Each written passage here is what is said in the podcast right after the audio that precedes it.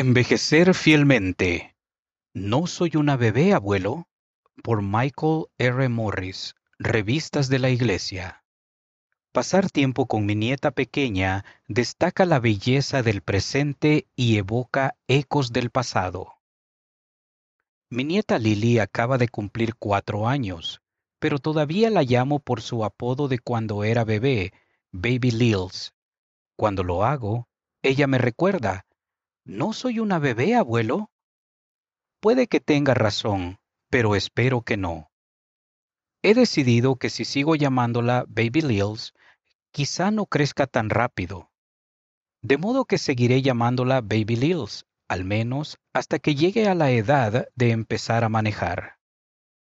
Claro, sé que no puedo detener el paso de los días, meses y años. Lo intenté con mis propios hijos y no lo logré. Nuestras vidas pasan, como dice Jacob, como si fuera un sueño. Antes de que me dé cuenta, nuestro hijo menor será misionero y nos dejará a mi esposa y a mí con una casa llena de habitaciones vacías y ecos de la niñez.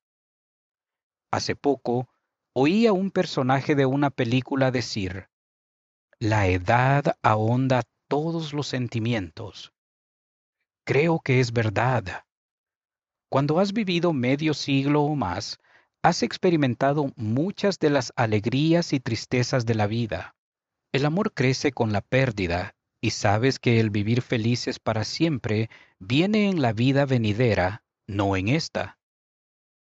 Al mirar la cara de Lily, me pregunto qué desiertos cruzará, qué cargas llevará y qué aguijones sufrirá en la carne.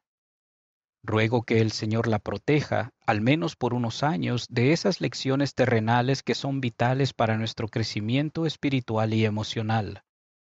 Ruego que Él la fortalezca cuando le lleguen esas pruebas como nos llegan a todos. Sin embargo, por el momento, descarto esos pensamientos.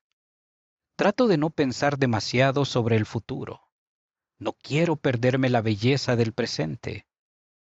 Ven, atrápame, abuelo, dice Lily mientras se va corriendo. Yo la persigo de una habitación a otra. Su adorable risa es como la música, y su cara radiante es como el sol. Por un instante desaparecen veinticinco años. Ahora estoy en el pasado, con la madre de Lily, mi hija. Ella tiene cuatro años otra vez. Y como Lily se ríe mientras la persigo por toda la casa. Entonces me viene otro recuerdo.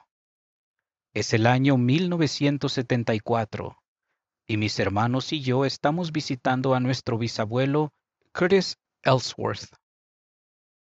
Es la última vez que lo veré en esta vida. Morirá poco tiempo después, a la edad de 90 años, mientras yo sirvo en una misión en Guatemala. En este momento del pasado me pregunto, ¿qué está pensando el abuelo Ellsworth mientras mira hacia nosotros, su posteridad? ¿Recuerda cuando sus propios hijos eran pequeños? ¿Se preocupa por nuestro futuro? ¿Le recordamos que la vida pasa velozmente?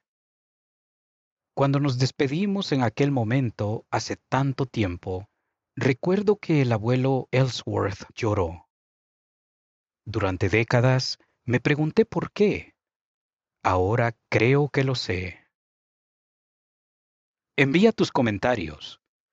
Estamos planeando publicar artículos en cada revista específicamente para nuestros lectores de edad avanzada. ¿Qué temas te gustaría que tratáramos? Envía tus ideas a liaona.churchofjesuschrist.org nos encantaría saber de ti.